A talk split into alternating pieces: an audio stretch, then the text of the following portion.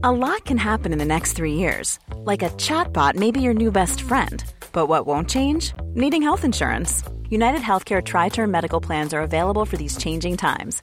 Underwritten by Golden Rule Insurance Company, they offer budget friendly, flexible coverage for people who are in between jobs or missed open enrollment. The plans last nearly three years in some states, with access to a nationwide network of doctors and hospitals. So, for whatever tomorrow brings, United Healthcare Tri Term Medical Plans may be for you. Learn more at uh1.com. Bonjour à tous et bienvenue ce matin à l'heure des pros. On a tiré hier soir sur des policiers dans le quartier de la Duchère, dans le 9e arrondissement de Lyon. Ce 9e arrondissement dont Gérard Collomb fut le maire de 1995 à 2001, lui qui rénova tout le secteur. On a tiré sur des policiers qui intervenaient sur un point de deal, preuve que le sentiment d'impunité, de puissance ou d'inconscience est si grand aujourd'hui chez ces jeunes gens qui n'hésitent plus à prendre les armes pour attaquer les forces de l'ordre. On a tiré sur des policiers, cette France orange mécanique, cette France bac nord que certains yeux refusent de voir, s'étale là chaque jour sous nos yeux de l'incivilité banale jusqu'à la tentative de meurtre en passant par les rodéos urbains, les vols à la tire ou les agressions sauvages. Jusqu'à quand l'État peut-il tolérer cet affaiblissement de son autorité, cet État si fort avec les faibles, mais si faible avec les forts? L'État qui exige un pass sanitaire pour boire un café en terrasse, mais ce même État incapable de juguler la violence, d'arrêter les voyous, de faire respecter la loi en un mot. La guerre a commencé, guerre des quartiers, guerre des gangs guerre civile. La guerre est là et l'État semble impuissant. Bonjour Charlotte Dornelas. Bonjour Joseph Massescaron. Bonjour Pascal Pro. Bonjour Laurent Geoffrin. Ça va? Et vous? Bonjour Anne Fulda. Je pensais que j'allais vous faire réagir, mais... Ah ben si, moi je veux bien réagir, hein, oui. La guerre civile, c'est pas ça. hein.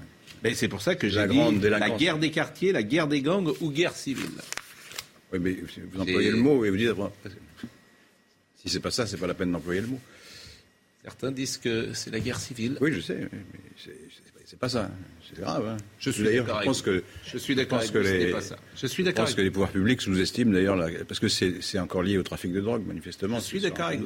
Je Les pouvoirs publics vous, sous-estiment ce danger, je pense. Il faut créer un parquet spécial, il faut augmenter les effectifs, il faut faire beaucoup de choses. Et euh, je ne sais pas si vous avez vu aux Pays-Bas, le- les, les réseaux de trafiquants ont menacé qui? Le Premier ministre. Ils l'ont menacé de mort, parce qu'il ne faisait pas ce qu'il voulait.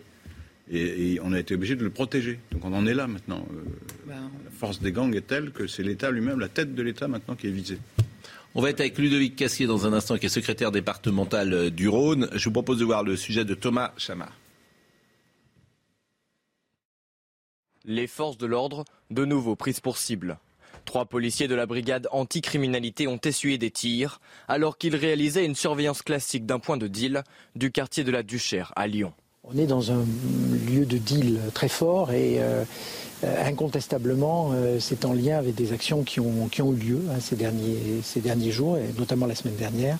Le maire de Lyon souligne la violence d'une telle attaque. C'est un, un fait extrêmement grave, puisque manifestement euh, ces tirs étaient faits euh, pour tuer. Euh, D'ailleurs, j'en profite pour euh, adresser tout mon soutien à la police nationale qui est, qui est intervenue. Les policiers de la BAC ont fait appel à des renforts du RAID pour boucler le quartier, mais les tireurs se sont enfuis. Aucun blessé n'est à déplorer. On est d'ailleurs passé encore une fois à côté du drame sur une opération de police du quotidien. Ces quartiers sont souvent en proie à ces voyous qui, mécontents des actions des services de police, qui peuvent pas dealer, et ben s'en prennent soit aux résidents, soit à leurs véhicules, soit directement aux policiers. Aujourd'hui, c'est très grave. Une enquête pour tentative d'homicide a été ouverte. Des recherches sont en cours pour retrouver le ou les auteurs des tirs. Ludovic Cassier est avec nous, il est secrétaire départemental du Rhône. C'est aussi l'occasion, avant de commencer la conversation avec vous, de saluer le travail que vous faites sur le terrain, de saluer vos collègues qui euh, risquent tous les jours votre vie, parce que quand des tirs sur des policiers ont été euh, faits hier soir, c'est des familles, c'est des gens qui euh, partaient travailler et qui auraient pu ne pas rentrer le soir. C'est pour ça que c'est toujours les mêmes discussions qu'on a ici. Quand on attaque la police, quand on, quand on met en, en cause parfois le travail qu'ils font, il faut aussi penser à la dangerosité euh, de ce métier et le, courage qu'il convient d'avoir lorsqu'on va sur le terrain. Euh, D'abord, est-ce qu'on a des informations, bonjour Monsieur Cassier, sur euh, l'enquête qui est en cours? Est-ce qu'on sait euh, où on en est ce matin? Alors le, plus d'infos, non, très factuellement, il y a la PJ qui, qui est saisie de l'enquête, sans trop dévoiler de choses non plus, parce que je voudrais pas porter préjudice justement à l'investigation, aux enquêteurs de la PJ. il y a eu, je ne sais pas si vous me recevez bien. Oui, je vous reçois bien. Ouais, d'accord, ok, excusez-moi. Euh, donc très factuellement, oui, donc nos collègues ont, fait l'objet de, de, tirs de la part apparemment d'un individu, même si euh, l'enquête déterminera le reste, parce que lorsqu'il y a une action de feu, parfois c'est compliqué de, cerner complètement son environnement. Donc les enquêteurs de la PJ vont le déterminer euh, très très formellement. pour le reste, c'est un point de deal très très connu. L'info qu'on a, c'est que depuis quelque temps, des armes de guerre circulaient sur ce point-là. c'est une info qui est remontée il y a une dizaine de jours. Euh, c'est pas un fait nouveau dans une cité malheureusement, mais en tout cas sur ce point précis, sur cet endroit précis où ont lieu les faits hier soir, c'est l'information euh, qui circulait.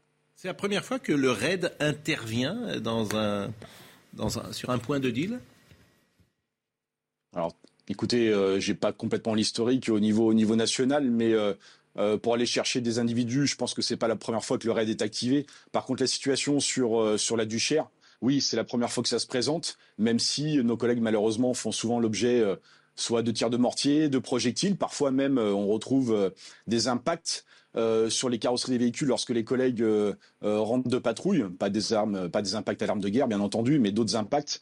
Mais là, effectivement, malheureusement, on parle toujours de, de cap franchi. je me demande jusqu'où va ce cap en fait. Voilà. Je dis l'État semble impuissant. Est-ce que vous partagez cet avis? Mais c'est à l'État de montrer sa puissance plutôt, je dirais. Je, nuance, c'est-à-dire que je pense que l'État a les moyens. Euh, c'est un peu, euh, je vais symboliser, mais c'est un peu le patron, l'État. Donc c'est à lui de donner une politique, une politique pénale ferme. C'est à lui de donner les instructions nécessaires. C'est à lui de donner les moyens nécessaires aux policiers. Alors après, tout ne peut pas se prévoir, évidemment. Hein. On n'est pas dans la tête d'une personne qui va vouloir euh, se faire du flic. Excusez-moi l'expression, mais c'est une réalité de plus en plus. Et c'est à l'État de fournir les moyens. L'État en a la possibilité. Il faut juste en avoir la volonté. Bon, vous allez rester évidemment avec nous. Simplement, euh, peut-être avez-vous des questions à poser à M. Cassier ou une remarque à faire? Euh, moi, la peur que j'ai, c'est que euh, dans un an, on ait le même débat, dans deux ans, on ait le même débat, que, au fond, les solutions drastiques ne sont pas prises. la politique tolérance zéro n'est pas mise en place. on va dire toutes les. J'ai peur qu'on dise toujours les mêmes banalités, quoi, en fait. J'ai une question à poser. Oui. bonjour, monsieur. Bonjour. Bonjour. Euh, euh, le maire de Lyon, euh, Grégory Doucet, a, déclaré, je cite, qu'il n'avait pas, en tout cas, il n'avait pas tous les éléments qui lui auraient permis de, prévoir ou d'anticiper ce type d'action. Est-ce que vous confirmez? Est-ce qu'il n'y avait rien qui permettait de, prévoir ce type d'action dans, le quartier de Duchère? Bah écoutez, euh, euh, les points de stup sur la Duche, je pense qu'ils sont connus. Euh, alors avant son mandat, hein, bien évidemment, hein, tout ne lui incombe pas. par contre, ce qui lui incombe, c'est aussi la sécurité de sa ville. moi, en termes de prévention, en tout cas, il est un petit peu hostile déjà à ce qui est vidéosurveillance. Donc, je pense déjà qu'il peut peut-être revoir un petit peu le dispositif de vidéosurveillance. Il peut aussi renforcer les moyens de nos collègues policiers municipaux, qui eux aussi apparemment ont quelques problèmes de leur côté sur la ville de Lyon. Et s'agissant de la police nationale, en tout cas, ne pas freiner le métier des enquêteurs, c'est déjà pas mal. C'est-à-dire qu'ils freinent le métier des enquêteurs? Non, non, mais freiner, c'est ce que je fais le lien avec la, vidéosurveillance. C'est-à-dire qu'il y a eu des propos qui ont été, euh, qui ont été plus qu'hostiles à la vidéosurveillance et, et ce que permettait la vidéosurveillance. Et effectivement, si on ne développe pas ou si on n'entretient pas le réseau existant, dans ces cas-là, effectivement, ça deviendra un frein à nos collègues, à nos collègues enquêteurs, oui. Euh, oui, juste une question. Vous disiez que l'État a la possibilité, enfin s'il en avait la volonté de, euh, mener une action forte. Selon vous, les actions prioritaires seraient lesquelles hein Les actions à mener de façon prioritaire? Non, mais les, actions, toujours est-il qu'il y a une, grosse pression qui est mise sur les points de deal. C'est un fait. Il y a des milliards qui, tournent autour de ces points de deal, des milliards au niveau national. Hein. Il ne s'agit pas que, que, que la Duchère, évidemment mais euh, il y a des milliards qui tournent sur ces points de deal, des milliards qui résultent du trafic de sup. Il y a toutes les armes de guerre qui vont avec. Il faut donc que, euh, pour protéger ces, points de deal, euh, il faut que, prioritairement, surtout, on parle de politique pénale. C'est-à-dire que les moyens matériels, de plus en plus, la police les a. ce qu'il faut, bien sûr, en plus, c'est les moyens humains. C'est un pareil, c'est un dialogue qui revient tout le temps, c'est un discours qui revient tout le temps, mais c'est une réalité. On a besoin d'effectifs, c'est juste urgent. Pour le reste, la politique pénale, c'est pas nous qui la décidons. les lois sont faites par nos, par nos députés. Il faut aussi que les directives soient données par circulaire au niveau de la chancellerie. Il faut que, que, que les magistrats qui n'ignorent pas ce que nous vivons dehors et que les magistrats n'ignorent pas non plus ce que vivent les Français au quotidien. Il faut sincèrement qu'on aille au-delà d'une certaine idéologie. Et cette priorité, je pense, d'après moi, elle est de ce côté-là. Il faut qu'on dépasse certains points idéologiques. La sécurité, c'est un slogan facile, mais c'est l'affaire de tous. Et euh, il, faut, il faut vraiment que tout le monde aille dans le même, dans le même sens. J'ai l'impression d'entendre toujours la même chose et c'est ça qui me fascine. Et parce que ce que vous dites est partagé sans doute par 90% euh, des gens qui nous écoutent. Et pour euh, une raison que je ne connais pas, ce n'est pas appliqué en France. Donc je ne sais pas pourquoi. la trouille ou la trouille, ou euh, alors l'absence de moyens, ou l'absence de, prison. C'est-à-dire que moi j'ai le sentiment qu'on pourrait arrêter très rapidement ça. C'est-à-dire que la première fois que les gens sont pris à vendre de la drogue, c'est une peine planchée de temps. La deuxième fois, c'est temps. Et puis la troisième fois, c'est prison à vie. Donc ça s'arrête. Mm. Ça s'arrête. Donc, euh, simplement, il faut, se donner euh, les, moyens. Les gens qui veulent vendre de la drogue, il bah, faut les punir euh, d'une manière. Et, ça peut être dissuasif. Ça peut être dissuasif. Mais il y a des mesures de, prévention qui sont, monsieur en a parlé, justement, la vidéosurveillance. La vidéosurveillance, c'est tout ce qui fait, enfin, c'est notamment ce qui fait la différence entre la ville de Nice et la ville de Marseille. Hmm. Voilà. Et pourquoi je, parle de ça? Et je voudrais interroger monsieur sur ce point. C'est-à-dire que, enfin, moi, je connais bien Lyon, j'adore cette ville. Et je trouve que c'est une ville qui s'enfonce dans la violence. Euh, il y a l'année dernière, elle, a, elle, est arrivée, enfin, dans ce triste palmarès de la cinquième ville la plus dangereuse de, France. Et j'aimerais savoir, alors qu'il y a tant de millions qui ont été déversés, il y a tellement de choses qui ont été faites pour la rénovation de cette ville, euh, j'aimerais savoir comment vous expliquez que euh, cette violence-là explose aujourd'hui à Lyon. Est-ce que vraiment on va finir par avoir avec Lyon une sorte de nouveau Marseille? La question est pour moi, je suppose. Euh, effectivement, il y, a, beaucoup d'argent qui a été principalement investi par, euh, sur la Duchère, même par la précédente municipalité. Euh, l'ancien maire de Lyon était issu du, était issu du, du 9e arrondissement. Après, on ne peut pas ignorer qu'il y a un fait de société. Euh, c'est pareil, hein, Monsieur Pro le dit euh, très facilement. Effectivement, on tourne toujours, on répète toujours les mêmes choses. Il y a un vrai problème de société. Euh, ça, je pense qu'on ne peut pas lutter, si ce n'est que il faut que les lois soient appliquées pour qu'il y ait un équilibre au niveau de notre société. ça, c'est encore une fois, ça dépend de, nos magistrats et de nos députés qui doivent veiller à cet équilibre. Et pour le reste, euh, l'action de police, elle est, elle est déterminée. La preuve, nos collègues, même en connaissant le danger, euh, ils sont tous les jours, ils font face tous les jours au danger. Et hier, même en s'étant fait tirer dessus, ils font face. Il n'y a pas de souci, on répond présent. La police nationale répond présent tous les jours. Mais euh, voilà, il y a, des choses que nous ne possédons pas, il y a des choses qu'on ne pourra pas prévenir. Mais il faut de la grande, grande fermeté. Il faut simplement que ces individus, lorsqu'ils sont identifiés, et même sur un premier fait, qu'ils soient écartés de la société. Qu'on arrête d'attendre 10, 15, 20 inscriptions dans un fichier de police pour se dire, ou peut-être qu'on va lui dire c'est pas bien. Non, et encore une fois, vous l'avez entendu mille fois sur des plateaux, euh, sur votre plateau, vous en débattez suffisamment largement. Effectivement, là-dessus, rien n'avance. Il faut arrêter de la culture de l'excuse. Il faut arrêter la culture de l'excuse. C'est ça qui est fascinant parce qu'on vous écoute. Euh, vous êtes secrétaire départemental du Rhône Unité SGP Police, je le rappelle. Euh, on, a, le sentiment de toujours entendre la même chose. C'est-à-dire qu'on on se dit mais pourquoi Monsieur Cassier il n'est pas écouté euh, par le ministère de l'Intérieur, par le Premier ministre, par le Président de la République et qu'on ne mette pas enfin en place une vraie politique, par exemple, pénale. Ce qui se passe à Lyon, c'est ce qui se passe à Nantes, c'est ce qui se passe à Rennes, c'est ce qui se passe à Montpellier, c'est ce qui se passe à Angoulême. À Angoulême, il y avait un papier hier dans le Figaro. Angoulême, une ville de 100 000 habitants, c'est incroyable la délinquance, la violence de ce qui se passe à Angoulême. Euh, le point de deal, moi ça m'intéresse toujours très précisément. Le point de deal de la Duchère sur lequel euh, vous interveniez, vos collègues intervenaient euh, hier, il existe depuis combien de temps? Hmm. Alors ça fait ça fait euh, des mois, si ce n'est des années. En fait, la difficulté lorsqu'un point de deal est démantelé, euh, il faut peu de temps derrière pour qu'il se réinstalle. Il y a, le, le, business est trop important. Si c'est la tête qui tombe, c'est ces lieutenants qui, euh, qui vont reprendre derrière l'affaire. C'est quand même fascinant. Moi, je ne suis pas sur le terrain. J'ai même du mal à comprendre. J'ai du mal à comprendre comment un point de deal que tout le monde connaît puisse perdurer comme cela pendant des années. Je, ne comprends pas le système. C'est-à-dire que si vous prenez ces gens-là, d'autres vont mettre le point de deal. Donc, en fait, au-delà de, de, la réponse pénale, qu'est-ce qu'il faut faire?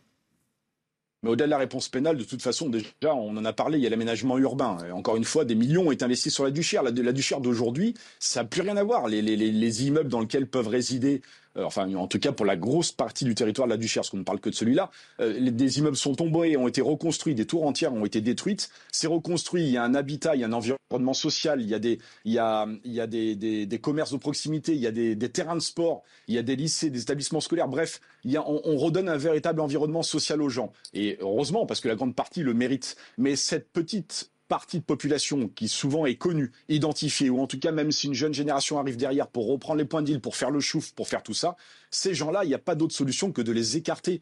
Même mineurs, il faut qu'il y ait un durcissement, il faut les écarter de tout ça, parce qu'on va retrouver, euh, lorsque nos collègues arrivent sur le secteur, et qui vont vouloir aller un petit peu euh, euh les pardonnez-moi l'expression mais les chatouiller pour dire attention on est là. Eh ben ils vont il, y a, il va y avoir 10 mineurs qui vont être testés dans la rue qui vont signaler notre présence qui eux ne risquent rien. Et ça encore une fois c'est pas la première fois qu'on le dit. Donc il faut évoluer évaluer euh, évoluer là, aussi sur euh, sur la délinquance des mineurs. Et puis après derrière il y a ce point de deal qui peut se réouvrir. Mais il faut leur taper dessus. Il faut les envoyer en prison, il faut qu'il y ait la sévérité, il faut et puis aussi euh, c'est une réalité. Et là je faisais le lien avec la nécessité d'avoir du bleu dans la rue, c'est l'expression du président de la République. Il faut effectivement des flics, mais par contre après on est aussi pris par nos obligations. Nos, les équipages de police ne peuvent pas tout le temps venir au même endroit, ne peuvent pas se, se, se poser ici constamment parce qu'on a toutes nos obligations par rapport aux appels 17, aux appels police secours. Il y a toute l'activité quotidienne euh, où les gens ont besoin de nous. Ça nécessite du monde, donc on peut pas être partout à la fois. Donc il y a des opérations ciblées, elles sont réalisées. Il y a aussi la surveillance quotidienne qui est dès que possible réalisée par les autres équipages, mais on atteint aussi nos limites de capacité opérationnelle. Et voilà, c'est là où. Oui. Monsieur Cassier, d'abord, je ne vous connaissais pas, c'est peut-être la première fois que vous intervenez euh, dans, dans, notre émission le, le matin. Euh, j'ai envie de dire que vous êtes formidable, parce que ce que vous dites est tellement euh, intéressant et on vous sent tellement authentique, sincère et engagé que vraiment, je, je, je, ne peux être qu'en qu empathie hein, et, et, et j'allais dire en admiration à ce que vous dites et ce que vous faites. Quel âge vous avez, Monsieur Cassier? 43 ans. Et ça fait combien de temps que vous êtes sur le terrain? Alors là, je suis plus sur le terrain pour vraiment dans le oui. détail depuis euh, d'un petit moment parce que je suis détaché, mais j'ai fait plus de 17 ans sur la voie publique et principalement en région parisienne. Ouais. Et, et, vous, c'est quoi votre formation pour être euh, Vous êtes passé par euh, école de police Formation de flic, formation de gardien de la paix, c'est l'école de police. Oui. C'est surtout euh, après quand nos anciens, nos, nos, nos, gradés veillent sur nous et nous apprennent le, le travail. Après nous-mêmes, on prend, on prend la relève. Et puis c'est la, voie publique qui est, formateur. C'est formateur, la VP. C'est le meilleur métier du monde. Et euh, on est complètement intégré dans notre société. On connaît toutes ses difficultés. Et, on est là au quotidien.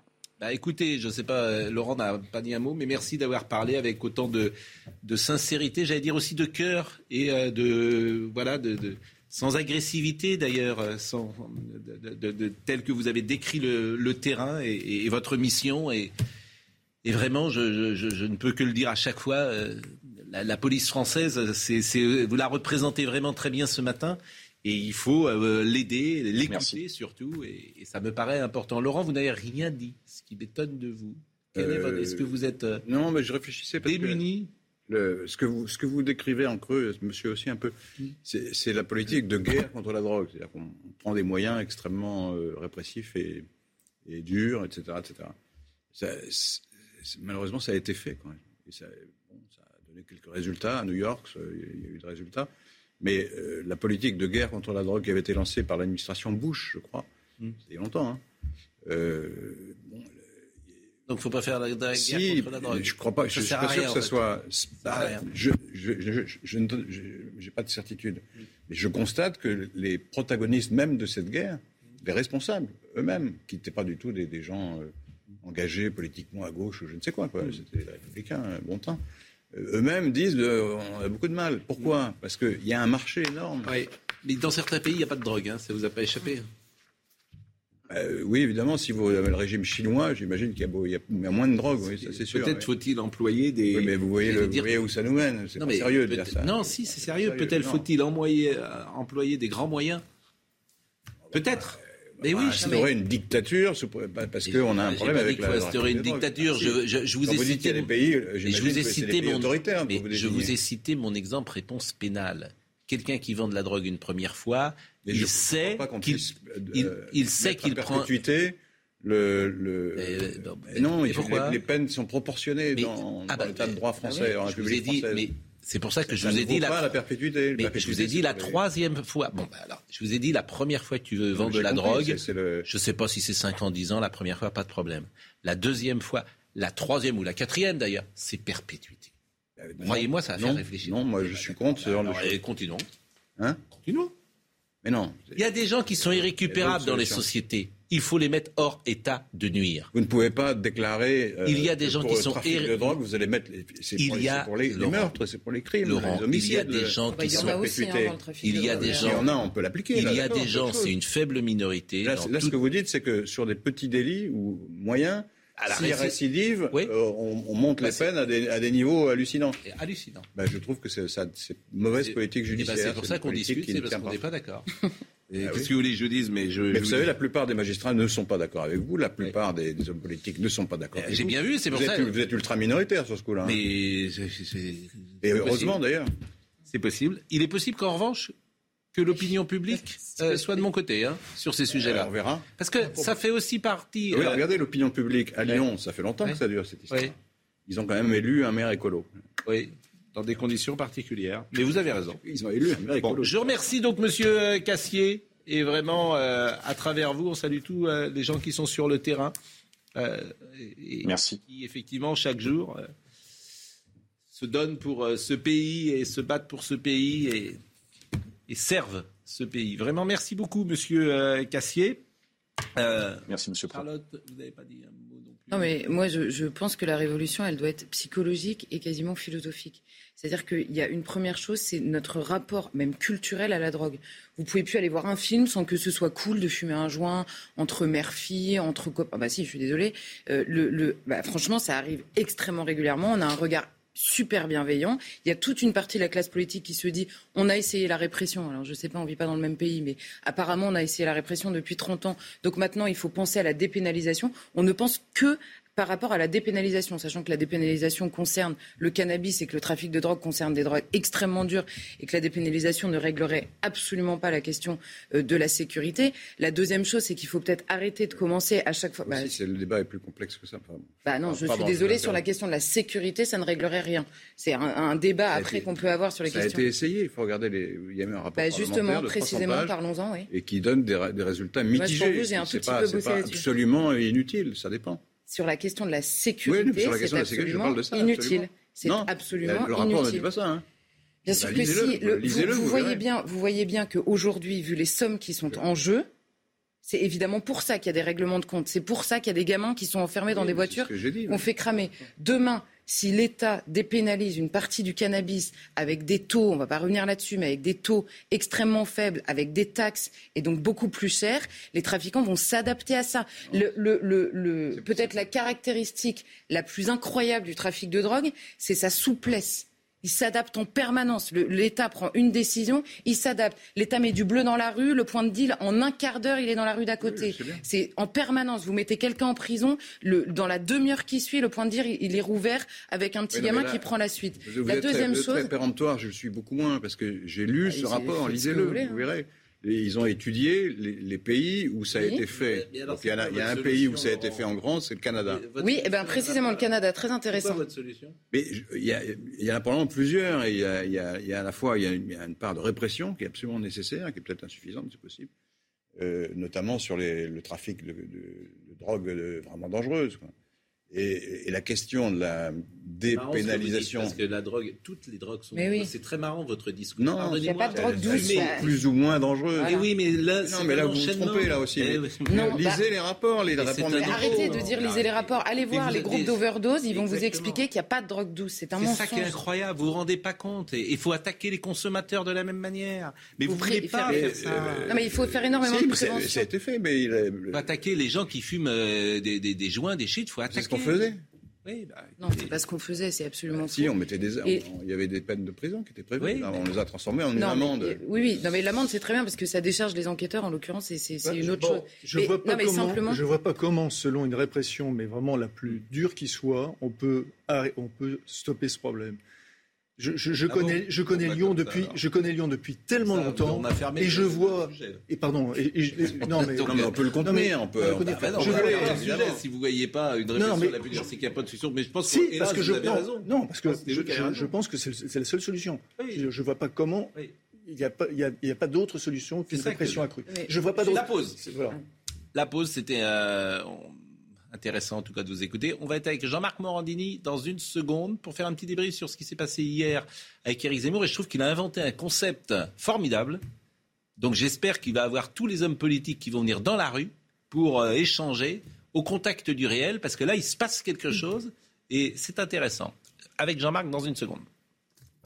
Nous sommes avec Jean-Marc Morandini. Euh, face à la rue, c'était hier. D'abord, on vous félicite, Jean-Marc, parce que franchement. Merci beaucoup trouver des nouveaux concepts pour faire parler des hommes politiques, en plus un homme qui n'est pas encore euh, engagé, euh, c'est pas simple. Et euh, c'est vrai que c'est pour ça que je vous ai demandé de venir ce matin, parce que ce qui serait formidable, c'est que vous puissiez inviter comme ça tous les grands leaders euh, de, la présidentielle et euh, les confronter à, ce que vous avez mis en place hier. Alors j'imagine vous castez parfois un peu les gens pour euh, que ce soit... Il y, a une part de hasard de rencontre, mais il y a parfois des gens que vous avez mis en place sur la, route pour qu'il y ait un échange.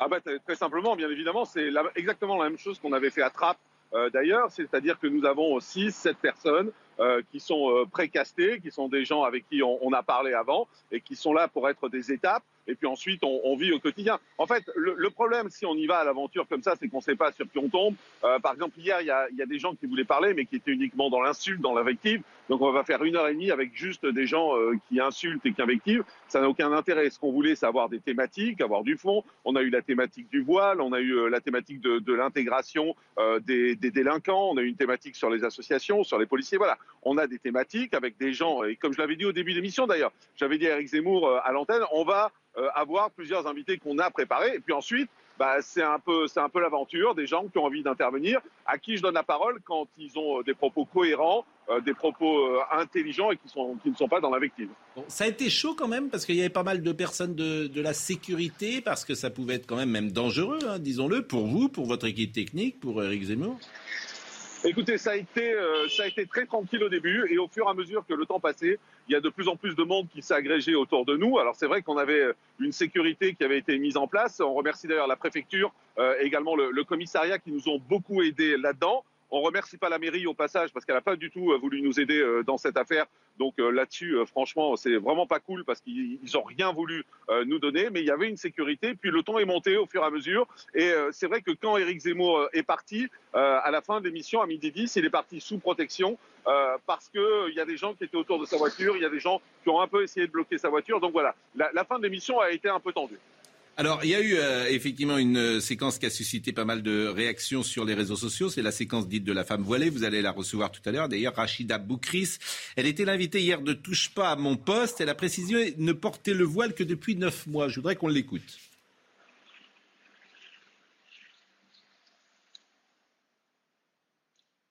Rachida Boukris.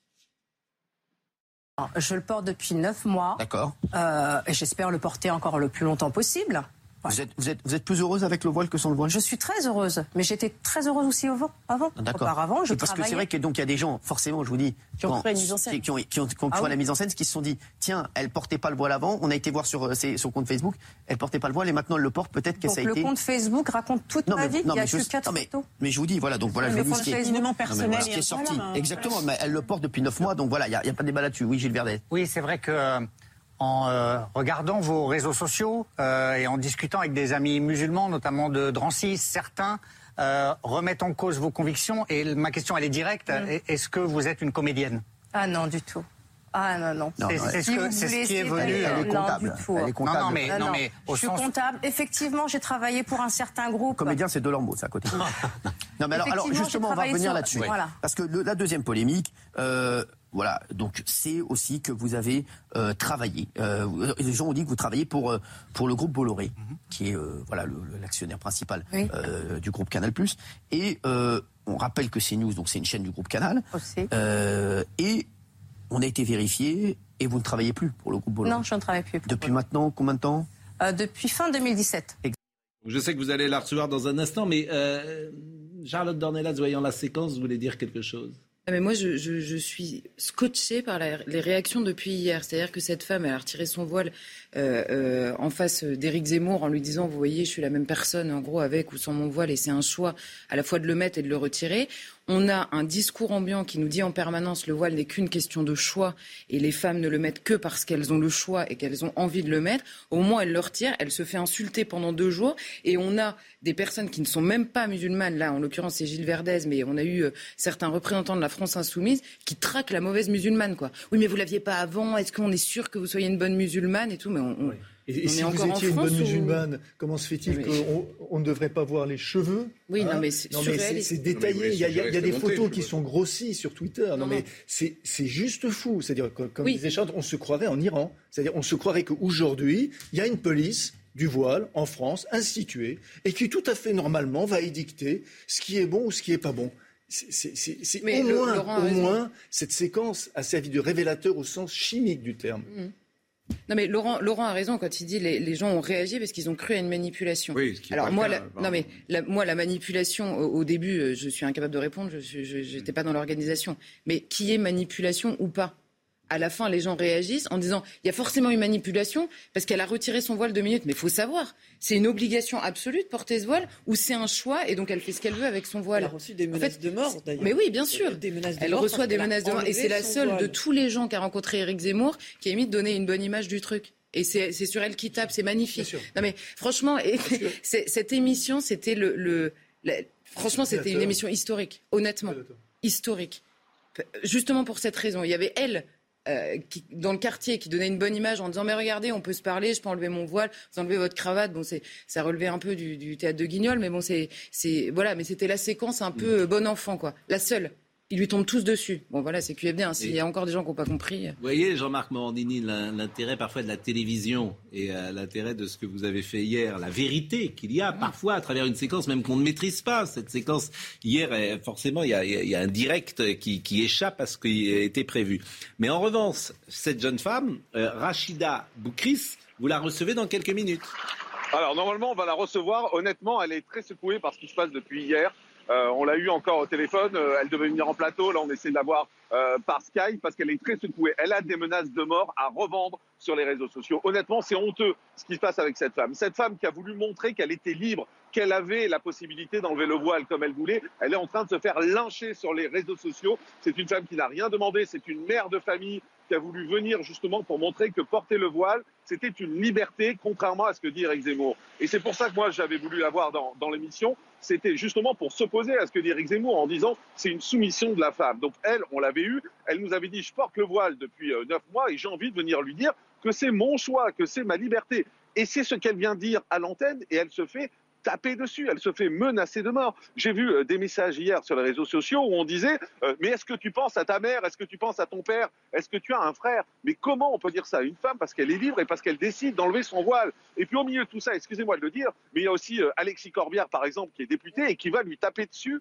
en disant Oui, il paraît que. Mais juste un député, ça fonctionne avec il paraît que, mais c'est honteux, c'est honteux ce qui s'est passé. Juste, euh, il faudrait peut-être pas généraliser sur le port du voile qui est toujours une liberté. On voit très bien dans certains pays que c'est loin d'être une liberté, que c'est imposé. On parle de la France, y compris, y compris en France, dans certains quartiers, c'est pas, pas, un choix libre. donc, euh, quand on voit les euh, réactions là, donc on n'est pas au pays des bisounours non plus. Laurent Geoffrin. J'ai oublié de dire l'autre partie, c'est que la base de du débat, c'était vous avez tort de porter le voile.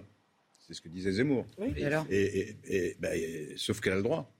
C'est parfaitement bien légal. Sûr, bien sûr, mais c'est évident. Mais elle a le droit de l'enlever, Laurent Geoffrin, ou pas? Parce que Éric Zemmour l'a pas menacé de mort, me semble-t-il. Bon, bah, voilà. pas pour le voile, mais, mais c'est, elle a le droit de porter ce voile, c'est ça la Dans l'espace public, oui. Dans l'espace public. C'est ce que Zemmour ne Jean-Marc, c'est la confrontation qui est intéressante. Il dit, il dit, on devrait passer une loi qui interdit ça, mais il est fou. Il est fou mais ça, c'est un autre débat. Je ne sais pas qui est fou, qui ne l'est pas. Mais je vois pas ce qu'Éric Zemmour vient faire dans la séquence. Pardonnez-moi. Bah, c'est lui qui était en face, non oui, enfin, ça n'a rien à voir. Mais elle n'est pas menacée de mort, par exemple. cette femme est menacée de mort parce qu'elle a enlevé.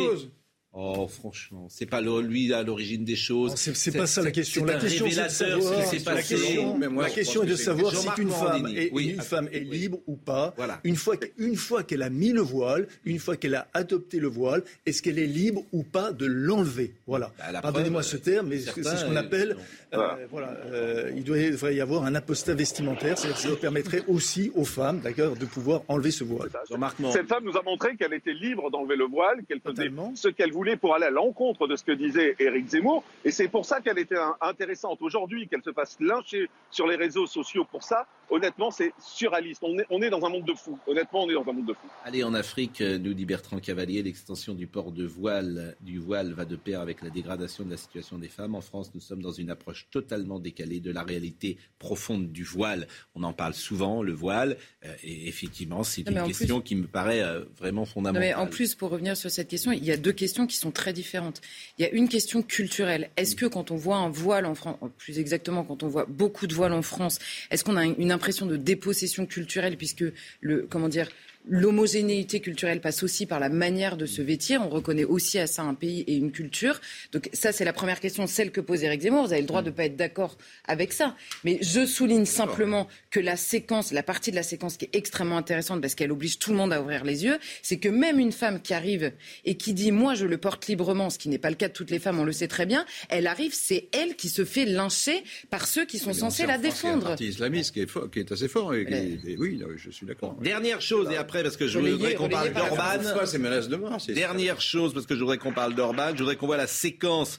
On ne va pas écouter Éric Zemmour sur euh, Drancy et son enfance, parce qu'on a pris un peu de retard, mais on va écouter Éric Zemmour dans son échange sur ce qui se passe dans la boucherie halal. Parce que ça, là aussi, c'est extraordinaire. Il dit c'est une boucherie française, et le boucher lui répond non, c'est une boucherie musulmane. Hmm. Et ça, c'est le boucher qui parle.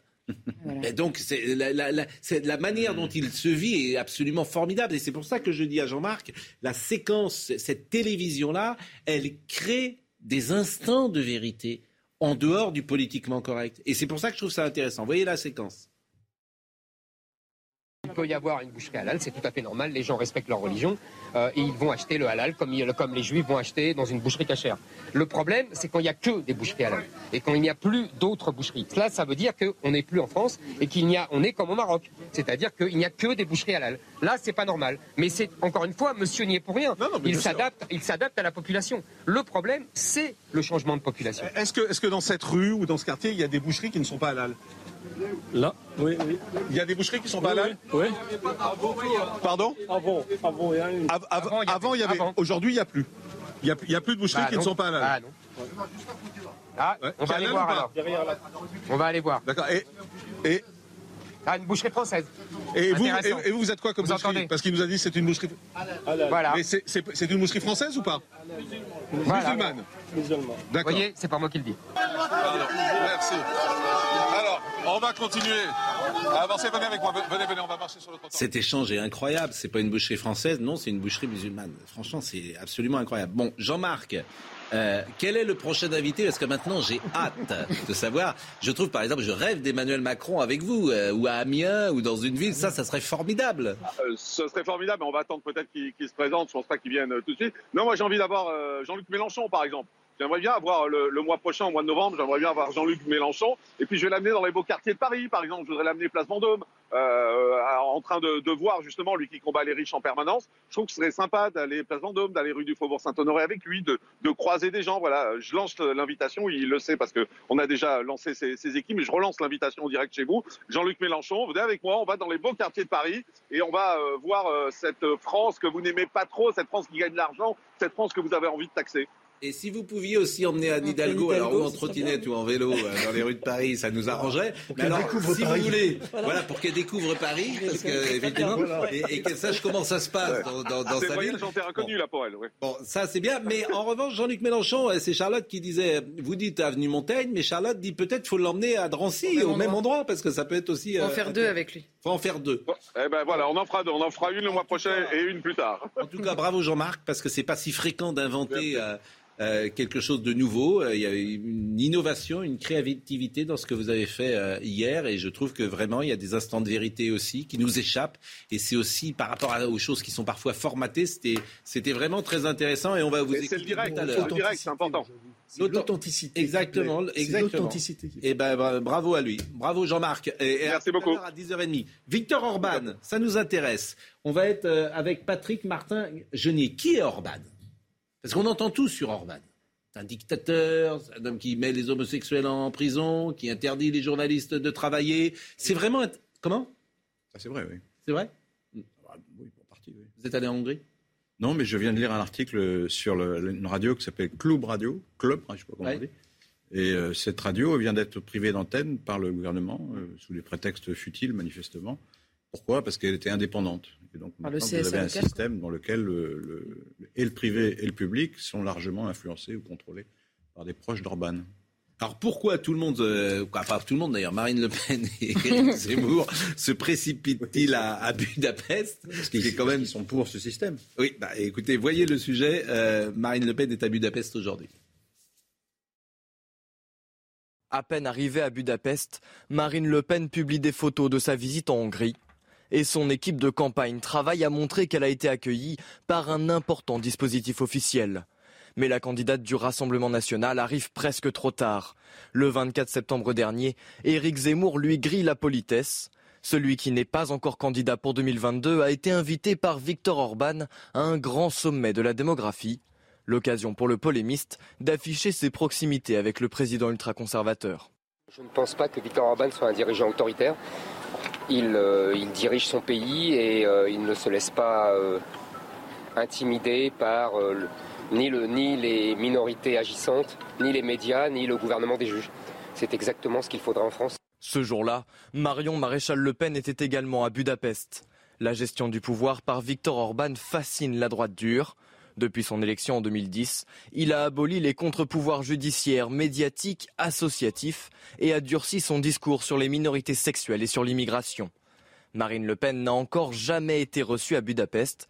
C'est pour elle l'occasion de reprendre du terrain sur Éric Zemmour et de donner des gages à la frange la plus radicale de ses électeurs, à six mois du premier tour de l'élection présidentielle. Je rappelle qu'en mars dernier, Victor Orban a quitté euh, sa famille politique européenne. Il se retrouve aujourd'hui isolé. Il cherche à bâtir une nouvelle alliance au sein du Parlement européen, une alliance des droites radicales pour reformer l'Europe. Euh, il est réélu, il hein, faut le dire euh, régulièrement, et, les Hongrois n'ont pas l'air de s'en plaindre. Alors c'est quoi Orban? C'est quoi bah, il, le, dit lui-même, il, a théorisé l'idée d'une démocratie, il appelle ça illibérale. Oui. Ça veut dire que, enfin je, je résume, dès lors qu'on est élu, on peut prendre des mesures autoritaires. On ne doit pas être euh, limité par des textes fondamentaux qui protègent, outre, outre mesure, pense-t-il. C'est le gouvernement d'aujourd'hui, par exemple, qui nous a confinés ou qui préfère le pass sanitaire. C'est la même chose. Ben, le gouvernement d'aujourd'hui, effectivement, le pass sanitaire, mais peut-être que là. C'est la même chose. En fait, c'est Macron. Hein c'est Macron. Non, pas du tout. Orban, c'est Macron. Ah, c'est la même chose, c'est la votre définition. Moi, je réponds. C'est des mesures autoritaires, c'est Emmanuel Macron. Oui, mais. Je pense qu'on a, on a eu raison de faire le pass sanitaire pour des raisons de protection sanitaire. On a raison, d'être autoritaire. On a raison d'être autoritaire. On a raison de prendre cette mesure pour protéger la santé des gens. Oui, bien sûr. C'est ce que disent les Hongrois de Orban. Oui, d'accord. Mais, non, mais si, c'est pas dirigé contre les mêmes choses. Pas sur les mêmes sujets. Non, non, c'est pas les mêmes sujets. C'est pas les mêmes sujets. En fait, vous m'amusez. Il y a des comparaisons qui ne sont pas raisons. Franchement. Il y a des bonnes mesures autoritaires, il y a des mauvaises mesures autoritaires. À partir du moment où c'est une décision autoritaire, c'est une décision autoritaire.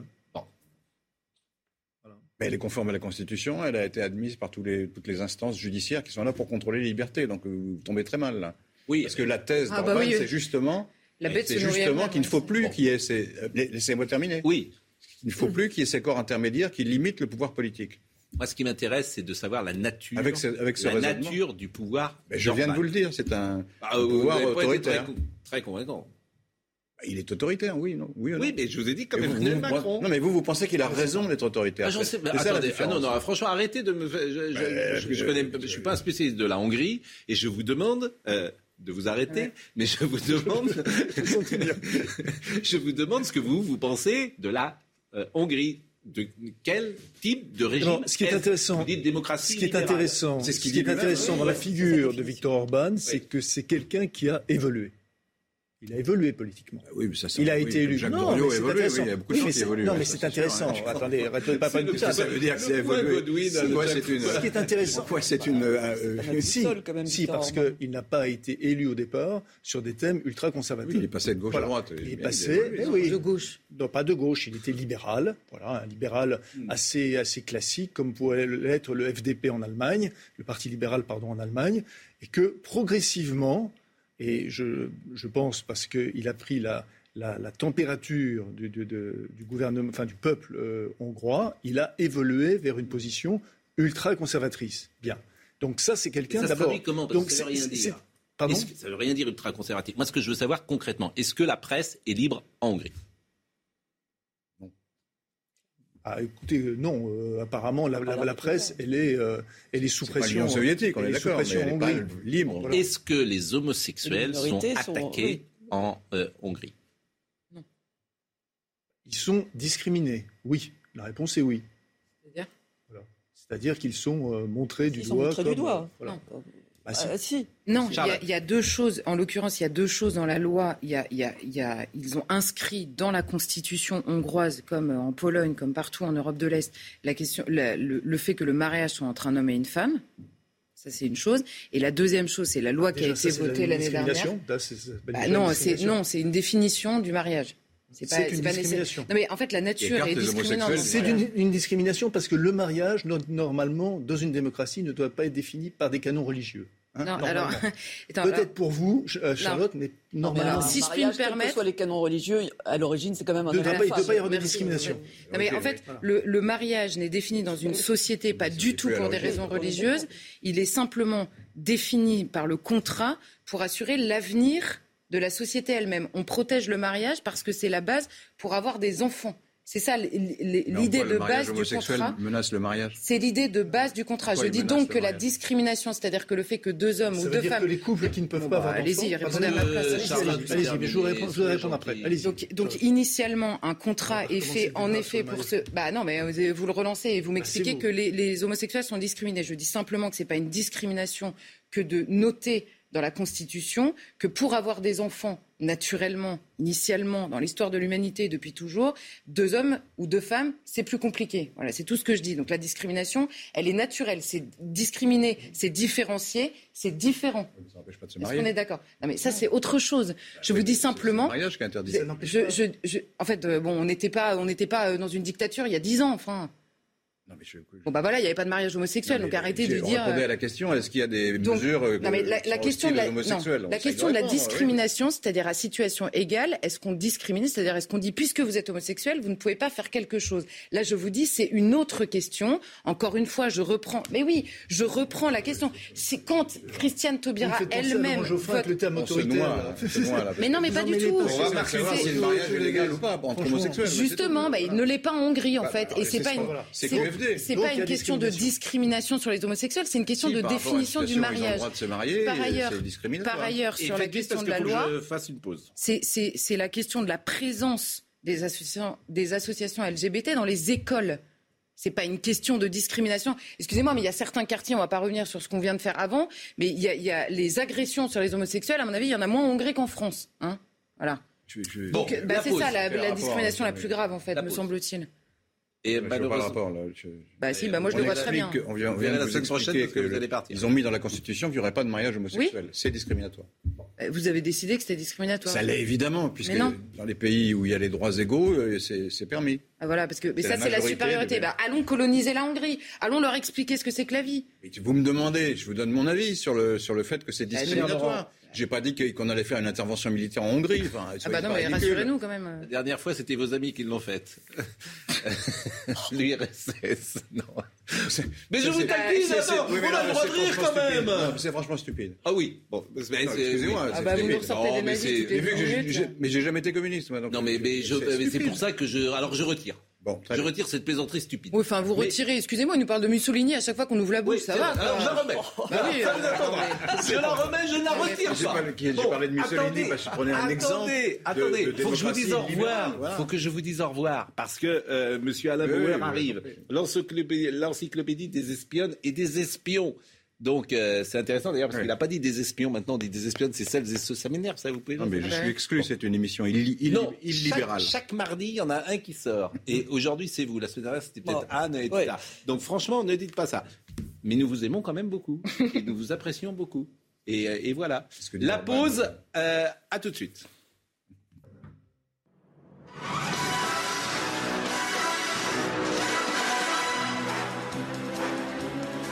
His name is Bauer. Alain Bauer. N'ai pas le droit de tuer. Il est génial, votre film. Vous venez ce matin, l'encyclopédie. Alors, le titre m'ennuie, vous auriez pu mettre des espions, maintenant euh, des espionnes et des espions. Alors, je l'ai fait exprès, l'éditeur voulait que ça soit des espions, il eh était d'accord avec vous, mais je vais vous dire, j'ai découvert la place, l'ampleur, l'impressionnante part des espionnes, et pas seulement euh, des espionnes euh, qui font la danse des sept voiles ou qui font ça euh, sur l'oreiller, mais des espionnes oui, mais Dans les espions, il y a espionnes. Ah oui, mais j'ai voulu faire le clin d'œil. Là, j'ai insisté. C'est moi qui ai insisté. Et, alors, je suis pas du tout euh, ni dans l'option woke, ni dans quoi que ce soit. C'était un vrai clin d'œil et, je l'assume très bien d'ailleurs. Bon, alors l'encyclopédie des espionnes des espions, parce que ça remonte à la nuit des temps, hein, à l'Antiquité. Oui, les premiers. Bon, moi, la question que je me suis toujours posée, c'est comment, qui d'abord recrute un, espion, par exemple français, hein, ça, ça m'intéresse. Qui recrute un espion français et, comment est-il recruté et, qui est cette personne, qui est ce correspondant? Alors la réponse, je, je l'ai dans le bouquin. Dans le monde du renseignement, il y a les professionnels, les espions, des femmes et des hommes appartenant à des services, tout ce qu'il y a de plus officiel, et rémunérés pour cela. Et puis, il y a la foule des informateurs, appelés aussi honorables correspondants, petites mains ou grands esprits qui collectent et transmettent les informations pouvant contribuer à la sécurité de leur pays. Yeux et oreilles du renseignement français. Les honorables correspondants sont salariés d'entreprises privées, membres d'institutions euh, ou d'ONG, enseignants, chercheurs, représentants de commerce, journalistes. Alors ça, ça m'intéresse. Qui vient me voir, par moi je suis journaliste, je sais pas, à Moscou, qui vient me dire, ah, vous allez être espion? Le représentant du service en question, pas, systématiquement à Moscou, plutôt à Paris, pendant que vous êtes en vacances ou qu'on vous a rappelé euh, parce que votre euh, huitième euh, grand-mère est tombée dans l'escalier officiellement, vous y croyez d'ailleurs, et parce qu'on a besoin de vous. et d'ailleurs, vous noterez que la part des amateurs dans les grands réseaux d'espionnage est extrêmement importante. Vous prenez Greville Wine, c'est l'homme qui a été le correspondant de Penkovsky, c'est-à-dire l'un des plus grands défecteurs ou traître du point de vue des Russes. Euh, euh, Xavier Hamel dans l'affaire, ça y est, j'ai bien, Farwell. eh ben, c'est un, un brave représentant d'une grande entreprise française qui, prend, qui a le courage d'être le traitant de Farwell. Stephenson, William Stephenson, l'homme du British Security Coordination, l'homme qui va à la demande de Roosevelt et de Churchill organisait le plus grand, le plus efficace, le plus impressionnant euh, réseau d'espionnage anglo-américain durant la Deuxième Guerre mondiale, essentiellement composé de comédiens, d'artistes, de journalistes, etc. Ce ils ont fait une étude sur moi. Il faut, quand même savoir, euh, en psychologie, tout le monde ne peut pas être un espion. Ils ont besoin de vous et il y a des... Oui, mais il y a des gens qui enquêtent sur moi dans ces cas-là il y a des gens qui vont enquêter parce que ma psychologie, je peux être un traître, euh, je peux être, pour être espion, ça demande une certaine psychologie quand même. Vous seriez sans doute l'un des traîtres les plus intéressants de l'histoire de, de l'espionnage. Non, mais, sérieusement, je, je vous donnerai à mes étudiants. Mais le, votre cas, mais euh, non, le, le, le, sujet est d'abord vous, êtes, vous êtes connu. Des gens autour de vous vous connaissent. Ils connaissent vos vraies opinions, vos vraies euh, mm. pratiques, vos vrais hobbies toute une série de choses et ils se disent pourquoi pas lui? Parce mm. qu'on a besoin de lui. Alors, mm. soit vous allez être recruté là, on est dans un processus mm. qui est, vous allez devenir fonctionnaire de l'espionnage, même si vous êtes sous couverture. Mm. Soit vous allez être approché par quelqu'un qui veut dire, Pascal, j'ai vraiment besoin de toi mm. pour tel sujet. D'ailleurs, il y a quelques jours, vous étiez à, l'Institut des hautes études du ministère de l'Intérieur, où vous avez eu un dialogue avec des gens des services de police. Mais dedans, il y a aussi des gens du renseignement. Euh, et donc, il y a eu un dialogue sur la communication, comment ça fonctionne, dans quelles conditions, etc. Bah, peut-être qu'on va vous dire en fait, ça s'est bien passé cette, euh, cette grande, ce grand Raoult où il y avait plein de monde. il y a une enquête quand même sur moi. Rassurez-vous, une enquête de savoir de qui je suis, euh, mes antécédents, si je suis fiable. il, y a, plusieurs services qui ne font d'ailleurs que ça. De personnalité, bon. Nous sommes Et qui, me remet, qui va me rémunérer? Alors ça dépend, vous pouvez le faire pour la bonne cause, vous pouvez être un vrai patriote. Mais bon, moi je suis... admettons que je sois vénal, admettons que je veux être un peu payé. Qui me paye il y, a, un budget pour ça. Euh, mais je suis payé sur mon compte en banque euh, Ça dépend, il y a plein d'options sur un compte en banque en France, à l'étranger, euh, et pas toujours par virement ou en carte de crédit. Parce que c'est quand même c'est vraiment tout à fait euh, mystérieux. Nous sommes euh, d'accord que ces choses-là. Alors euh, il y a on, va en parler évidemment peut-être plus longuement tout à l'heure. Mais alors l'histoire des renseignements extérieurs de la France, ça commence sous Louis XI. Alors le premier qu'on ait identifié, en fait, il y a des renseignements normands qui sont extrêmement puissants en France, évidemment dans le parti duché de Normandie, mais le, service le plus professionnel, c'est l'Universal Aragne, mm. qui était dirigé par le, le barbier euh, de Louis XI, qui avait donc mmh. la proximité et qui a monté le plus grand service de renseignement, de subversion, de désinformation, qui a mmh. réussi à battre à la fois le duc de Bourgogne, à organiser la sécession euh, dans ce qu'on n'était pas encore la Belgique et qui était euh, géré de ce point de vue-là pour un tout petit État. L'État français était microscopique et pourtant il a tenu tête et a réussi à contenir puis à subvertir euh, la Est-ce que quelqu'un a été contacté ici pour être espion, Charlotte euh, bon, Vous, vous avez une vraie tête d'espion. Ah. Ah je trouve un vrai profil. Vous avez un profil psychologique d'espion. Alors peut-être que vous êtes un espion russe ou un espion euh, américain sur le sol français et que vous êtes payé par. Euh, Multicarte, ça serait bien.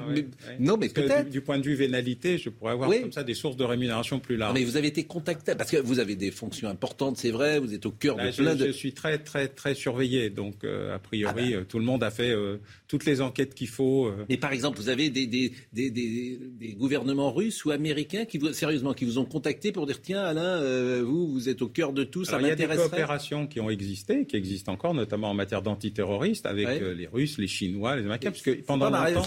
C'est pas, la coopération dont je parle. Ben, vous êtes malin. Vous, Est-ce que vous avez été contacté pour être espion? Pas encore. Bon, vous le diriez peut-être pas. Non plus. Bon, euh, on était sur Orban tout à l'heure et on va finir sur Orban. Je voudrais qu'on parle de, de Mireille Knoll également. Orban, je ne sais pas si vous avez un, avis, je leur disais, c'est quoi Orban? J'ai connu quand il était jeune au Fidesz. Parce que quand j'étais à l'UNEF, le Fidesz était. Victor Orban, vous l'avez connu? Bien sûr. Vous l'avez connu personnellement? Oui, bien sûr. On a fait des manifs nombreuses pour obtenir, euh, durant le régime communiste, que le Fidesz soit autorisé. Euh, C'était le mouvement de jeunesse? C'était le mouvement de jeunesse libéral euh, anticommuniste d'avant 89. Donc ça, c'est en quelle année?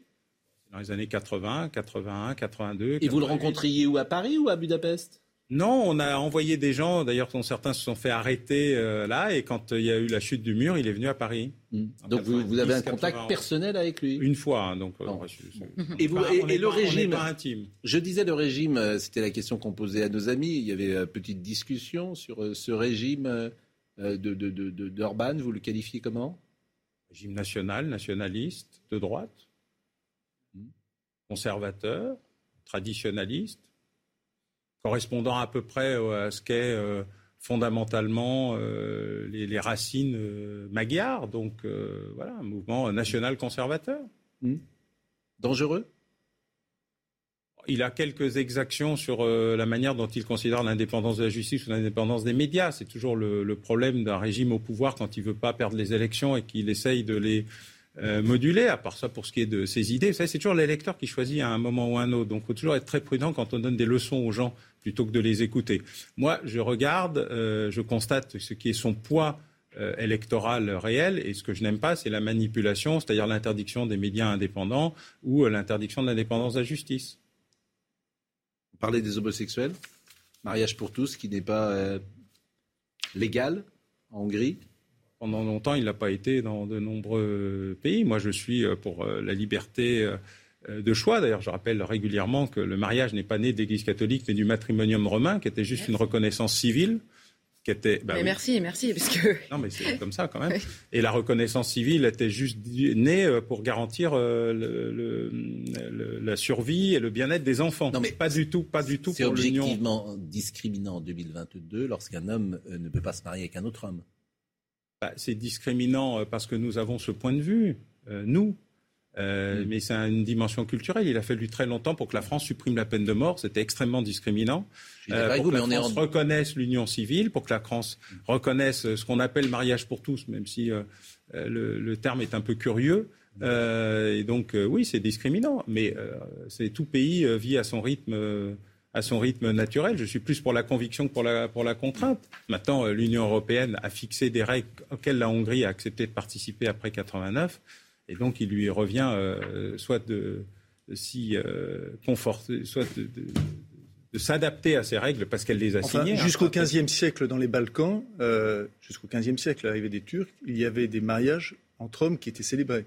Oui, bien sûr, mais il y a une histoire grecque de l'Antiquité oui, très Saint Cyril et Saint Méthode, voilà, étaient, étaient un couple. Ah oui. C'est pas des noms qui sont parvenus forcément jusqu'à nous. Saint Cyril. Ah, Cyril, si, quand même. Ah, si, quand même. le Cyril méthode, oui. oui. Voilà. Tout le monde, ce que je voulais vous dire, c'est que Saint tous les gens qui euh, nous écoutent ce matin n'ont pas sans doute votre culture du XVe siècle. C'est ce que je voulais souligner. C'est juste, c'est juste pour montrer que la, la, la, la culture, c'est des éléments cycliques. Voilà. absolument. Voilà. Là, il y a plutôt une phase de régression. Mais c'est un. Là, vous trouvez qu'on est dans une phase de régression? Oui, parce qu'il y a une phase de crispation, une phase de régression, une phase de manque. J'ai pas le sentiment qu'on soit dans une phase de. Bah, vous parliez tout à l'heure de la manière dont on euh, se comportait vis-à-vis de la, jeune femme euh, qui a rencontré Eric euh, Zemmour à Drancy avec l'affaire de son voile. La phase de régression, c'est quand elle se fait insulter et agresser. C'est une phase de régression ah, violente. Et donc cette phase de régression violente marche dans beaucoup d'autres secteurs de la société, y compris contre des gens qui ont le droit de vivre leur sexualité comme bon leur semble, dans le strict respect de la loi mais je, on fera une émission euh, peut-être un dimanche sur Cyril et méthodes, parce que Cyril et méthodes, un couple, là, c'est, ça mérite une heure, je pense. Euh, la, deuxième chose, c'est qu'il y a une évolution. Historien chez Fayard. Hum. Il y a une évolution. Il y a une évolution de la Hongrie et de Viktor Orban lui-même, pas simplement par rapport au peuple hongrois, mais aussi parce qu'il y a une évolution des pays qui composent l'Union européenne et de l'Union européenne elle-même. On entend extrêmement souvent que la Hongrie et la Pologne doivent se conformer parce qu'elles sont rentrées dans l'Union européenne et donc elles ont accepté ce qu'était l'Union européenne. Sauf que c'est faux.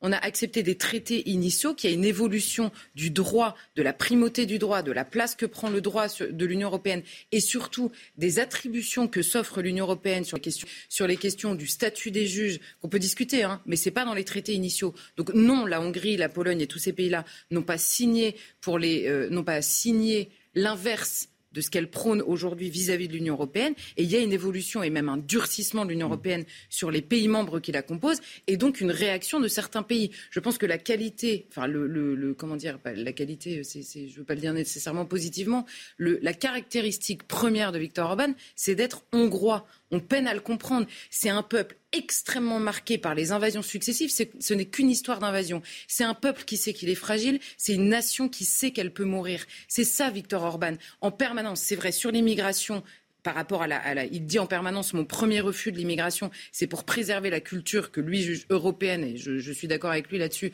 et en tout cas hongroise d'une part, et sur la question de la bureaucratie qu'impose l'Union européenne, c'est 70 ans de communisme, ils n'ont pas très envie de recommencer. Et la perte de souveraineté, ils connaissent parfaitement ce que ça veut dire. Donc c'est à la fois la souveraineté et l'identité, ça s'inscrit dans le ton très long de la Hongrie, et nous on a perdu l'habitude, mais en l'occurrence Viktor Orban pense sur le long terme. Bon, on change de sujet si vous voulez bien. Il y a tellement de choses à dire sur l'identité hongroise. Bon, bref, euh, ah. simplement, Non, non, je voudrais qu'on change de sujet. Non, juste. Ouais, mais très court, parce que. Euh, excusez-moi, la question du droit, du droit européen. Euh, on, le, focalise mm. sur la Hongrie et sur la Pologne. Et comme par hasard, on oublie toujours de parler de l'Allemagne et du tribunal constitutionnel de mm. Karlsruhe. Le tribunal constitutionnel de Karlsruhe ne reconnaît pas, en effet, sur des questions économiques, mm. la primauté du droit européen. Et ça ne choque aucun de nos observateurs attitrés. Bon, on va parler de Mireille Knoll dans une seconde. On parlera évidemment aussi de l'encyclopédie des espionnes et des espions. On parlera de deux choses qui sont les espions, le profil psychologique, c'est intéressant. Et puis Joséphine Becker, les grands espions français, par exemple. Joséphine Becker était espionne, donc ça, ça m'intéresse. Juste avant cela, je ne sais pas si vous êtes... La première espionne au Panthéon. La première espionne au Panthéon, oui. Je ne sais pas si vous êtes abonné sur Twitter au compte euh, Anthologie de la répartie anthologie de la répartie. Ah, moi, je suis abonné et, je trouve ça drôle. Et puisque vous parliez de, de la Hongrie, ben, j'avais lu ça cette, la semaine dernière et je l'ai retrouvé. 1965, match de qualification pour la Coupe du Monde de football entre l'Autriche. Ah, c'est Otto de Habsbourg. Vous allez me dire, c'est ah génial. Allez-y. Pardon. J'adore. Ah, je la connais. Tu sais, c'est un Tu racontes une histoire. Ah, je la connais. Bon, bon. Euh, match de qualification pour la Coupe du Monde de football entre l'Autriche et la Hongrie à Vienne. Un journaliste interroge Otto de Habsbourg-Lorraine, fils du dernier empereur d'Autriche-Hongrie. Quel est votre pronostic pour le match Autriche-Hongrie? Contre qui? a répondu Otto de Hasbourg, Lorraine. Mireille Knoll, euh, c'est aujourd'hui le procès du meurtre de Mireille Knoll s'ouvre ce mardi à 9h30 devant la cour d'assises de Paris. Cette femme juive de 85 ans a été poignardée et brûlée dans son appartement du 11e arrondissement le 23 mars 2018. Dans le box, deux accusés qui se renvoient la responsabilité du meurtre. La mère de l'un euh, d'entre eux est aussi jugée, suspectée d'avoir notamment nettoyé la potentielle arme du crime. Je voudrais qu'on voit d'abord le sujet de Thomas Chama. Le 23 mars 2018, le corps de Mireille Knoll, 85 ans, est retrouvé lardé de 11 coups de couteau et partiellement carbonisé dans son appartement du 11e arrondissement de Paris. Les deux suspects, Yacine Mioub, un voisin de 28 ans décrit comme alcoolique, et Alex Karimbacus, 21 ans, marginal aux antécédents psychiatriques, se sont rencontrés en prison. Un meurtre à caractère antisémite dont le deuil est infiniment long pour la famille. Ça a été une période de, trois années euh, euh, de réflexion, euh, de mauvaises nuits, de cauchemars. nous sommes un peu les, les victimes de, également de ces assassins. L'affaire suscite une vive émotion dans l'opinion publique. Lors de l'éloge funèbre au colonel Arnaud Beltrame tué par un terroriste, Emmanuel Macron rend hommage à Mireille Knoll, elle aussi victime de l'obscurantisme barbare. Il nie la valeur que nous donnons à la vie. Valeur niée par le terroriste de Trèbes. Valeur niée par le meurtrier de Mireille Knoll, qui a assassiné une femme innocente et vulnérable parce qu'elle était juive. À l'époque, plusieurs marches blanches ont lieu partout en France pour dénoncer la barbarie de ce crime. Avant de vous donner la parole, portrait des deux hommes accusés, euh, Mario Bazac. Oui, depuis le début de l'enquête, les deux hommes s'accusent mutuellement du meurtre de Mireille Knoll. Ils se sont rencontrés en prison, Yacine Mioub et le voisin de Mireille Knoll, qui cette vieille dame âgée de 85 ans. Il est décrit comme instable, isolé, alcoolique. Il avait 28 ans au moment euh, des faits. Alex Carimbacus, lui, est un marginal aux antécédents euh, psychiatriques, âgé à l'époque de 21 ans. Leur version des faits euh, s'oppose. Le premier explique qu'il a simplement contacté un ami pour passer avec lui du bon temps chez sa voisine. L'autre affirme qu'il a été contacté pour voler la vieille dame. C'est le mobile privilégié euh, par les enquêteurs, mais les juges d'instruction ont retenu le caractère antisémite euh, du meurtre en se basant notamment sur une déclaration garde à vue d'Alex Carimbacuse. Il dit qu'il a cru entendre Yacine Miou parler des moyens financiers des juifs, de leur bonne euh, situation.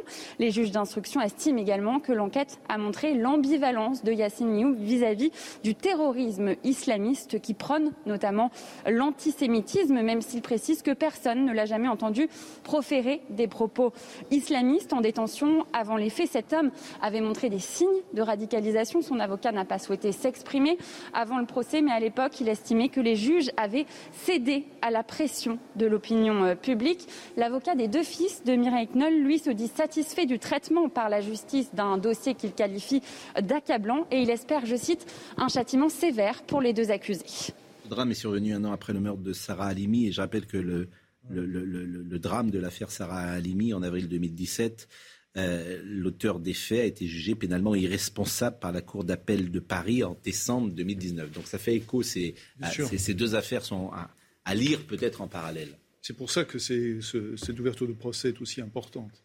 C'est-à-dire que ce qui se joue ici, c'est pas simplement, euh, bien sûr, euh, l'horreur, de, enfin, le, calvaire que cette, que cette femme a, connue, mais euh, cette femme échappée des camps et qui, est, qui a retrouvé, qui était l'innocence même, parce qu'elle estimait qu'elle ne pouvait pas trouver, pardon, elle ne pouvait pas trouver la même chose que la barbarie nazie face à elle. C'est un autre type de barbarie qu'elle retrouvait. Donc, euh, cette affaire-là, qui est jugée, euh, nous renvoie bien sûr à Sarah Halimi, nous renvoie au fait que les crimes, enfin, les bourreaux de Sarah, de Sarah Limi a été euh, jugé irresponsable, que le crime a été jugé non antisémite. Il a été d'ailleurs jugé antisémite, mais irresponsable. C'est là qu'il y a un paradoxe. C'est ça aussi, voilà. Et ensuite, après, oui. Et qu'il y a eu des, allers-retours sans cesse là-dessus. Alors, au procès ce matin, Mario Bazac, qui est présent, nous a interrogé le fils de Mme Knoll et Gilles William Goldnadel, que vous connaissez, qui est l'avocat de la famille. Vous imaginez votre mère assassinée de 11 coups de couteau, brûlée, et, que ces gens pourraient sortir d'ici 10 euh, ans, 15 ans et recommencer, et peut-être tuer votre mère ou votre grand-mère, c'est insupportable. Ce sont des monstres. Ils méritent ce que Badinter nous a supprimé, la peine de mort, et rien d'autre. On n'a pas le droit de s'attaquer à des personnes âgées, mais pas plus à des enfants, et pas plus à des pères Amel ou des Beltrame et des Samuel Paty. Et tous les gens qui n'agissent pas dans le sens de la République doivent être condamnés sévèrement. Il est temps que ça change pour que plus jamais ça arrive. Et malheureusement, ça arrivera encore. Tout au long de l'instruction, on a découvert que M. Mioub euh, écrivait sur les murs de sa, euh, de, sa cellule euh, Vive les frères Kouachi et, Koulibaly, visitait les sites islamistes antisémites, considère que la Shoah n'existe pas. il a le le vocabulaire habituel. Alors il ne s'agit pas de... C'est pas Monsieur Mohamed Merah qui, qui rentre dans une école juive pour, pour tuer des petits-enfants juifs. On a affaire là à un antisémitisme crapuleux, sur fond d'abord de, de, de, vol, de vol, et, et ensuite euh, de surcroît euh, euh, sur fond d'antisémitisme. Anne Fulda. en fait, ce qu'il ce qu'il faut rappeler, je ne me prononcerai pas sur procès qui est en cours, mais c'est que c'est vrai qu'en France aujourd'hui, il y a des personnes qui sont tuées parce qu'elles sont juives depuis des années. Il y a eu plusieurs meurtres antisémites, clairement antisémites. Alors, euh, euh, William Goldlanel parlait à l'instant de, euh, de Toulouse, 2004. Enfin, il faut se souvenir Delphine Orviller, qui est rabbin, qui en a, on a parlé hier avec des, des, mots en exprimant le trouble qu'elle avait eu à l'époque, parce qu'il faut se souvenir, c'est Mohamed Merah qui, qui avait tué trois militaires et ensuite était entré dans une école juive et avait tué un père et ses deux fils et une petite fille, des enfants. Et c'est vrai qu'à l'époque, c'était passé, c'était tout le monde avait dit c'est une campagne présidentielle, c'est la campagne, le début de la campagne présidentielle dans une relative indifférence. C'est vrai? Enfin, il n'y avait pas eu, il n'y avait pas eu les protestations qui auraient pu avoir, euh, même si effectivement après, euh, par exemple la, la mère, euh, Madame Ibn Zaten a, a, décidé de, se battre contre l'islam radical et a porté cette cause. Mais sur le fait, sur le côté plus antisémite, ça a été plus tu. C'est vrai qu'il y a comme une gêne encore, un petit peu. On a l'impression quand on en parle. Alors qu'il faut le répéter, il y a en France depuis la Seconde Guerre mondiale des, des, des Français qui ont été assassinés parce que juifs. Euh, en tout cas, ça doit vous faire réagir. Euh, le père, euh, le fils, pardon, de Madame Knoll réclame le retour de la peine de mort, mais il dit autre chose. Il dit il faut que ces gens soient punis pour que ça n'arrive plus jamais. Et le criminologue que vous êtes sait qu'il y a dans la nature humaine, dans chacun de nous, je ne le sais pas d'ailleurs, est-ce dans chacun de nous Est-ce qu'on est criminel ou pas? Vous qui réfléchissez non, depuis tant d'années, voilà, qui réfléchissez depuis tant d'années à est-ce qu'il y a un gène de la criminalité Non, non, non. Ça, c'est une, très jolie invention, comme, euh, comme des tas d'autres. La forme du crâne euh, et plein de délires criminologiques. Hein. D'ailleurs, c'est une sorte de capharnaüm de, de l'histoire de la science. Euh, non, on le, on le devient. Il y a un seul cas un peu particulier, c'est la pédophilie. Mm. où là, la pulsion euh, dépasse euh, la raison. Et d'ailleurs, euh, beaucoup de gens viennent se faire soigner, sachant le risque qu'ils portent pour les autres. Donc mm. là, on sait que la raison ne résiste pas. Dans tous les autres cas, c'est un acte volontaire, plus ou moins accompagné. Alors j'espère que le Porto puisqu'il était, euh, il était alcoolisé au Porto, ne deviendra pas la même excuse que le hashish et le cannabis dans l'épisode précédent. Là, je crois que c'est probablement le moment où le système judiciaire français a, rencontré les limites de ce qu'on appelle la technicalité, c'est-à-dire euh, tous les outils qui permettent d'éviter de passer euh, à l'acte au sens de la décision judiciaire. Mais en la matière, oui, tout le monde mm. peut avoir un acte violent, un mouvement violent, volontairement, involontairement. La construction du criminel, l'acte criminel en tant que tel, sa structuration, le fait de vouloir, d'organiser, de supporter, éventuellement de tenter de s'échapper, nécessite une vraie détermination, donc une rationalisation du sujet. Et comme l'a dit Maître Golnaden, on est là dans l'antisémitisme crapuleux. C'est une partie très particulière qui rappelle d'ailleurs le gang des barbares. Hmm. L'enlèvement de ce jeune vendeur euh, hmm. euh, de téléphone euh, portable, Alimi aussi, lui qui s'appelle Ilan Alimi, Ilan Alimi qui s'est qui s'est fait torturer, retenir, kidnapper parce qu'il aurait beaucoup d'argent, petit vendeur d'une petite boutique, une petite échoppe. Et ce qui me frappe toujours dans le profil de ces criminels, c'est qu'à chaque fois, quand tu lis, et c'était mon cas, les faits divers, ce sont toujours des enfances fracassées. Toujours, mais c'est, il n'y a, pas d'exemple contraire. Comme il n'y a pas d'exemple contraire. il y a, des vrais rationalisateurs, des gens qui sont totalement. Comme si le mal en soi n'existait pas en soi, vous voyez ce que je veux dire Le mal, on le rencontre parfois dans les, dans les romans, euh, dans, la fiction, euh, le, diable. Ils, le savent que c'est mal, puisqu'ils tentent de s'échapper. Celui qui ne tente pas de s'échapper, le, terroriste qui va jusqu'au bout et qui euh, se suicide, il n'a aucun problème avec le mal puisque lui, il est dans le bien. Donc on passe à autre chose. Ceux qui tentent de s'échapper, ceux qui cachent les preuves, ceux qui nettoient leurs armes, ceux qui essayent de trouver des excuses, euh, alors euh, j'ai tout oublié, euh, ou c'est un effet secondaire de mon addiction à ce que vous voulez d'ailleurs, là on est dans quelque chose de, très différent. Donc il ne faut pas sous-estimer la rationalisation froide et pas seulement la pulsion irrésistible. C'est le charme de la criminologie, c'est qu'on a un peu de tout. Il reste 4 minutes donc pour parler de votre bouquin, euh, l'encyclopédie des espionnes et des, et des espions. Vous voyez, vous y arrivez avec les espionnes. Qui, qui sont les espions euh, mais toujours partout, ce sont des individus qui changent tout, par honneur, morale, dégoût, vengeance, amour, haine, vénalité. Ils, souvent elles, modifient les équilibres stratégiques, donnent la clé, l'information, le secret qui permet de gagner ou de ne pas perdre. Héros des uns, traîtres des autres. Chacun, chacune mérite une attention particulière. Chacun ou chacune a changé la face d'un conflit, d'une guerre, d'une révolution, parfois du monde. Moi, je voudrais que vous me donniez vraiment un cas concret dans l'histoire euh, de la guerre ou de l'humanité ou l'histoire politique euh, au XXe siècle. Comment une information qui sort donc euh, d'un endroit où elle n'aurait jamais dû sortir a changé le cours de l'histoire? A changé ou aurait pu changer Parce que le drame de l'espion, c'est quand il découvre une vraie information et que personne n'y croit. Et c'est arrivé deux fois avec euh, Léopold Trépère et l'Orchestre Rouge qui prévient Staline que ça y est. Et l'autre lui dit Mais non, tu rigoles, jamais les Allemands n'oseront.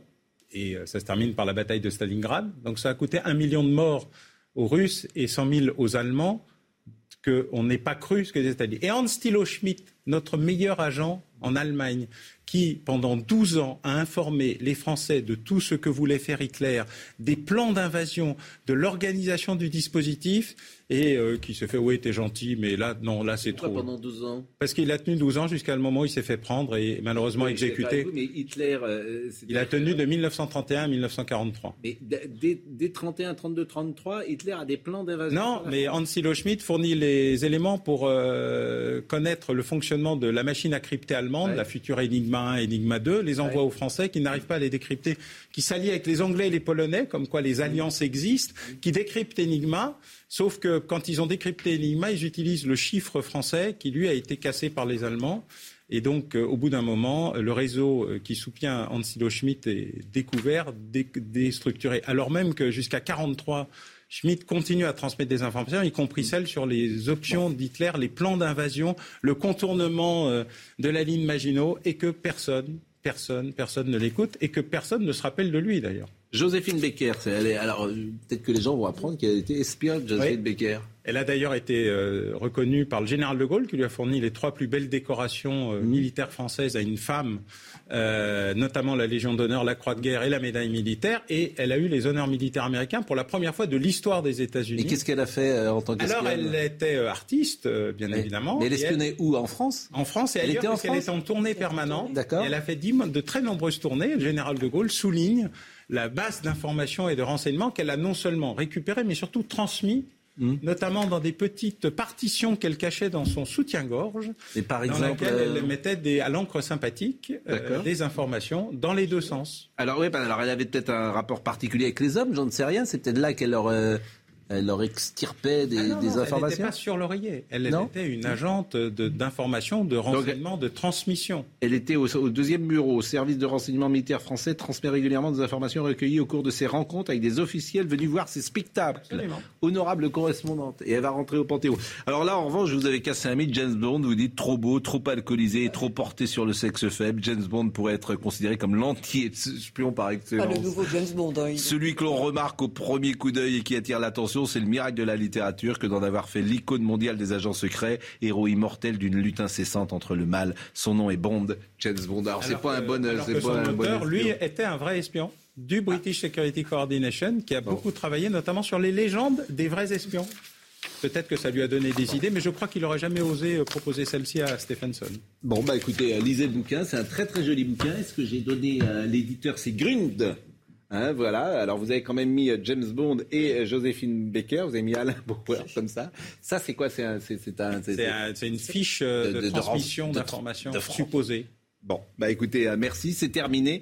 Donc je suis en retard. Audrey Missiraka était à la réalisation, euh, Sébastien Bourbon était à la vision, Antoine était au son. Marine Nanson, c'est peut-être une espionne parce qu'elle était euh, ce week-end elle était en Tchécoslovaquie. En Tchécoslovaquie. Euh, non, Charlotte Ornella, ça a été très souvent en Orient. Hein, vous pouvez ouvrir des tas d'options. Elle était en Tchéquie, donc euh, elle est incapable. Moi, je serais un très mauvais espion, je vous le dis. Laura, euh, vous êtes peut-être le meilleur. Non, très mauvais. Laura Tapiro, Arthur Muriot était avec nous. voyez Jean-Marc Moroni dans une seconde, qui va donc recevoir la femme qui était hier dans la rue avec Éric Zemmour, Rachid Abrak. Et euh, bah, je vous remercie. C'était un plaisir, vraiment. Et euh, à ce soir. Et Jean-Marc Morandini dans une seconde.